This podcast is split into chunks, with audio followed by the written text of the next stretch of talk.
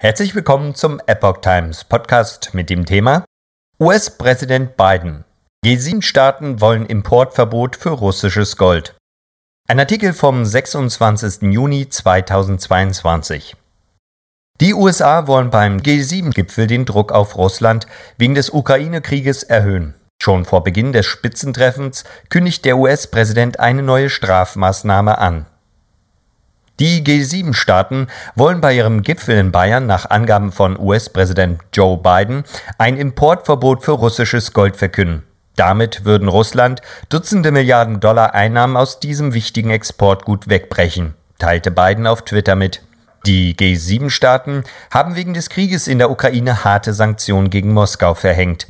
Biden schrieb, die Vereinigten Staaten haben Putin beispiellose Kosten auferlegt um ihm die Einnahmen zu entziehen, die er zur Finanzierung seines Krieges gegen die Ukraine benötigt. Ein hochrangiger US-Regierungsmitarbeiter sagte am Sonntag in einer Telefonschalte mit Journalisten, die G7-Staaten würden den Importstopp offiziell am Dienstag verkünden, dem letzten Tag des Gipfels auf Schloss Elmau. Damit wird Russland weiter von der Weltwirtschaft isoliert, so der Regierungsbeamte. Gold sei für Russland nach Energie das zweitwichtigste Exportgut.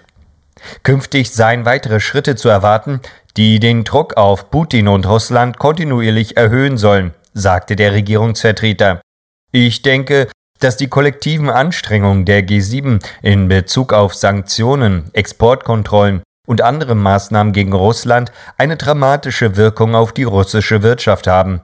Erwartet werde, dass die russische Wirtschaft in diesem Jahr deutlich schrumpfe. Diese dramatischen Veränderungen sind auf die Maßnahmen zurückzuführen, die die G7 gemeinsam ergriffen haben, so der Regierungsvertreter weiter.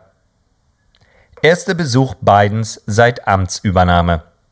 Biden war am späten Samstagabend auf Schloss Elmau eingetroffen. Es ist sein erster Besuch in Deutschland seit seiner Amtsübernahme im Januar 2021. Vor Beginn des G7-Gipfels an diesem Sonntag will er mit Bundeskanzler Olaf Scholz zu einem bilateralen Gespräch zusammenkommen. Dieses Treffen wird eine gute Gelegenheit bieten, die tiefen und dauerhaften Bindungen zwischen unseren beiden Ländern zu bekräftigen, sagte eine US-Regierungsvertreterin. Im Zentrum des Gesprächs werde der Ukraine-Krieg stehen. Zur G7 gehören neben Deutschland und den USA auch Kanada, Großbritannien, Frankreich, Italien und Japan. Nach dem G7-Treffen will Biden zum NATO-Gipfel nach Madrid weiterreisen, bevor er am Donnerstag nach Washington zurückkehrt.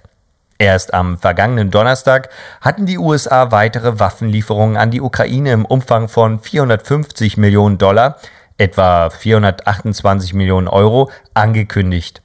Seit Beginn des Krieges vor vier Monaten hat die US-Regierung der Ukraine nach eigenen Angaben Waffen und Ausrüstung im Wert von rund 6,1 Milliarden US-Dollar, also rund 5,8 Milliarden Euro, zugesagt oder bereits geliefert.